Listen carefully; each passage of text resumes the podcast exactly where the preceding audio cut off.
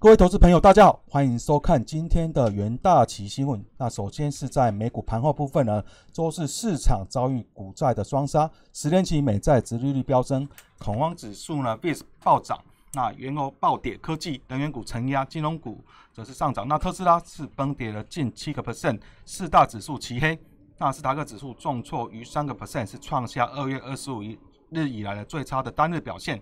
那在全球新冠肺炎疫情部分，那根据美国霍普金斯大学的即时统计呢，全球确诊数是飙破了一点二亿例，死亡人数是突破了两百六十八万例。那美国累计确诊是两千九百六十万例，累计死亡是超过五十三点八万人。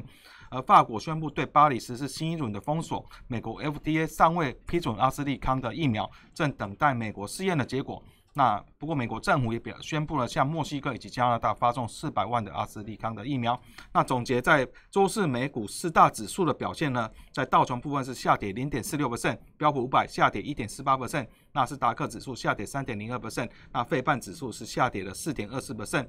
那标普十一。大的板块呢，仅金融股收红，能源、资资讯科技以及非必需品都是呈现一个领跌的状况。在焦点个股部分呢，科技的呃大厂起点，那苹果是下跌三点三九 percent，脸书下跌一点九 percent，Alphabet 下跌二点九二 percent，亚马逊下跌三点四四 percent，微软下跌二点六七 percent。而在电动车大厂特斯拉则是暴跌六点九 percent。而在道总成分股也是多部分，大部分是收黑的状况。那雪峰下跌三点六 Points 下跌二点八六 percent。在纽约汇市的部分呢，美国联准会的啊是承诺保持宽松政策，市场担心鸽派立场可能会导致通膨失控。那美债殖利率陡升，美元从前日的颓势中反弹。那多家央行召开决策会议，牵动汇市投资的人的敏感神经。英国央行是决定按兵不动，不过警告呢，复苏前景不明朗，打压市场增强的信心。那英镑是呈现走软。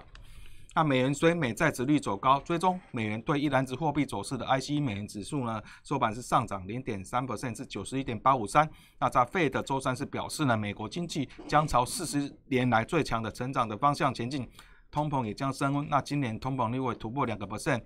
的目标，不过这是暂时的现象，不会改变呢费的保持近。零利率的承诺，那美债殖率在费德发布声明后，一度从十三个月的高点一点六九回落，那之后又反弹升破一点七 percent。那英国央行呢，周四是决议按兵不动了，在基准利率是保持在零点一 percent 的低点，购债规模维持在八千九百五十亿的英镑，约合了一点二五兆的美元，但警告了经济复苏前景仍不明朗，打压市场对英国将提早将把货币政策正常化的预期心理。而在日本央行今天将是公布最新的最新的那个利率决策。啊日经新闻报道了，日银可能是容忍了日本十年期公债殖利率变动幅度是稍微扩大，由目前的零点二 percent 呢扩大到零点二 percent。在能源盘后部分呢，在周四的交易，原油期货价格是重挫七个 percent，为连续第五个交易日的下跌，触及两周多来了的最低的收盘价。投资者。担忧呢，美欧情势的紧张加剧。那法国宣布巴黎新一轮的封锁，以及欧洲疫苗接种速度放缓。美国总统拜登呢，本周稍早受访时呢，被问及俄国总统普京是不是凶手时，回答 “I do”。那俄罗斯周三即召回啊驻华盛顿的大使进行磋商。在四月交割的西德州原油期货是重挫七点一 percent，这是自去年八九月八号以来的最大的单日跌幅。那五月的布兰特原油是下跌六点九 percent，也是创去年六月以来的最大的单日跌幅。那石油也未能摆脱呢与美国原油库存增加有关的疲软。在美国的能源情报署周三公布呢，上周美国原油库存是增加两百四十万桶，且先先前的三周库存都是呈现增加的状况。在贵金属盘后的部分。周四的交易呢，黄金期货价格摆脱早盘的跌幅，最终小幅收高，主要是在 Fed 周三会议结束后，美元下跌激励了初始的涨势。那周四美国公债再度遭到抛售，致使殖利率飙升，十年期公债殖利率上升九个基点以上至接近一点七三 percent，令黄金呢周四早盘走低，因殖利率上升会增加呢这个黄金的机会成本，不利黄金。但周四的科技股是呈现走跌，那纳斯达克指数是大跌，因为美国公债殖率飙升推动了市场转向经济周期更敏感的产业。而在周四美股走跌之际呢，黄金浮现一些避险的支撑力道，有助于抵消了美国公债殖率持续上涨带来的压力。而，在欧洲阿斯利康的相关疫苗的讯息呢，在欧盟的药品管理局 EMA 呢是宣布呢阿斯利康的疫苗呢安全且有效，但目前仍无法完全排除疫苗和血栓症状的关系，后续将进一步的调查。在报起多起呢血栓案例后呢，包括法国、德国、丹麦在内的多个欧洲国家本月是宣布呢暂停接种阿斯利康的新冠疫苗。那欧盟的药品管理局局长库克周四是表示呢。安全委员会调查证实，阿斯利康疫苗安全且有效，在保护人体免受新冠病毒侵害以及降低死亡和住院风险上呢，所带来好处胜过于潜在的风险。那库克表示，在大约两千万个接种的作业中，出现七个血栓症状，还有十八例呢较为难治疗的大脑静脉血栓，仍属于罕见的案例，没有证据显示呢阿斯利康的疫苗会增加对血栓的风险有关系，但目前还没有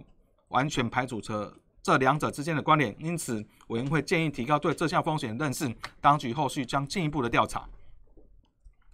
而在日经新闻部分呢，那日本央行呢是预定今天会公布最新的货币决议。那日经新闻是报道，央行把将把这个长债、长期公债 YCC 值率曲线的控制的变动幅度放宽为正负零点二 percent，在维持当前的低利环境，市场啊方便。啊，方便市场机能运作的同时，也能改善金融机构的获利。啊，日本央行在去年十二月时呢，是宣布检讨当前的利率政策，此报告结果将在今天的货币会议后公发布。为了让日本不因疫情造成经济停滞、陷入通货的紧缩呢，超宽松的利率政策渴望延续下去，但超宽松的利率政策将导致金融机构的收益恶化，市场机能低落。为了在功效以及副作用之间取得平衡呢，日本央行是设法让金融政策的宽松呢持续下去。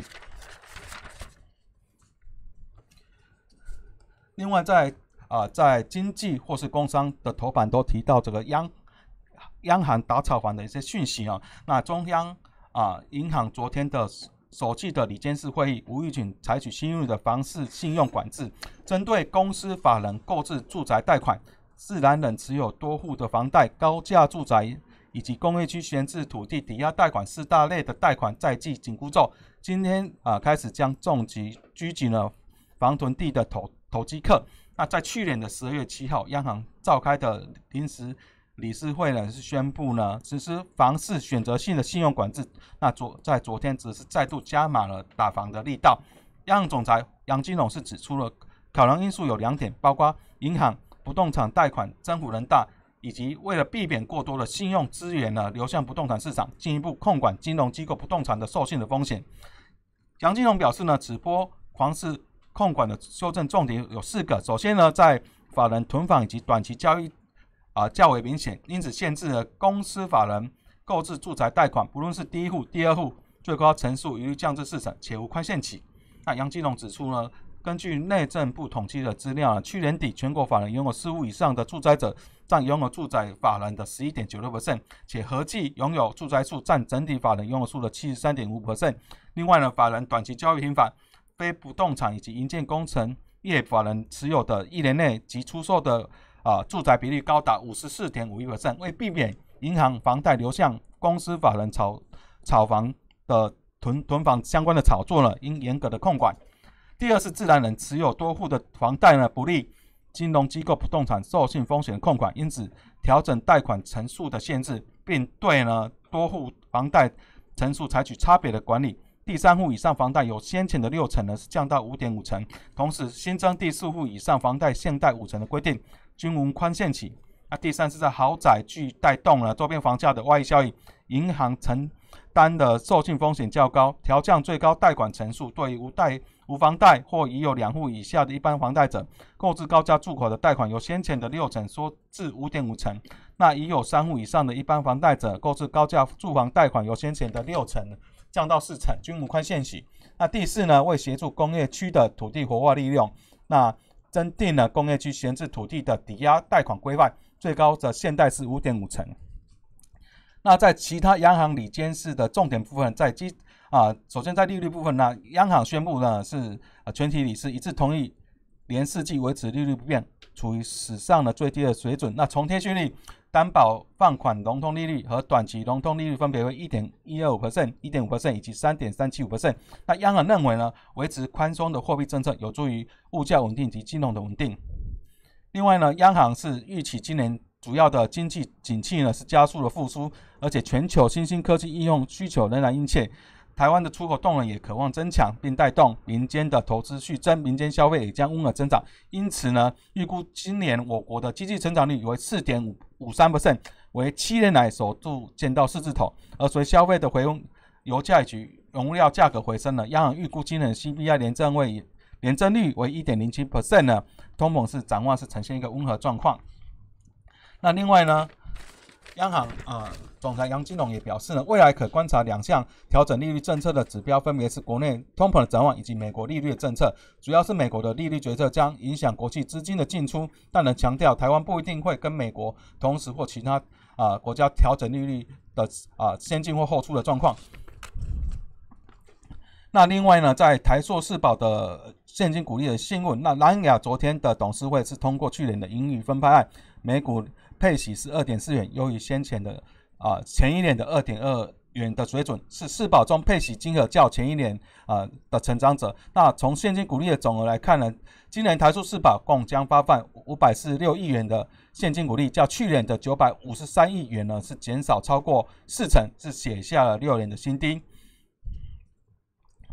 那以上是今天的元大奇新闻，我们明天见。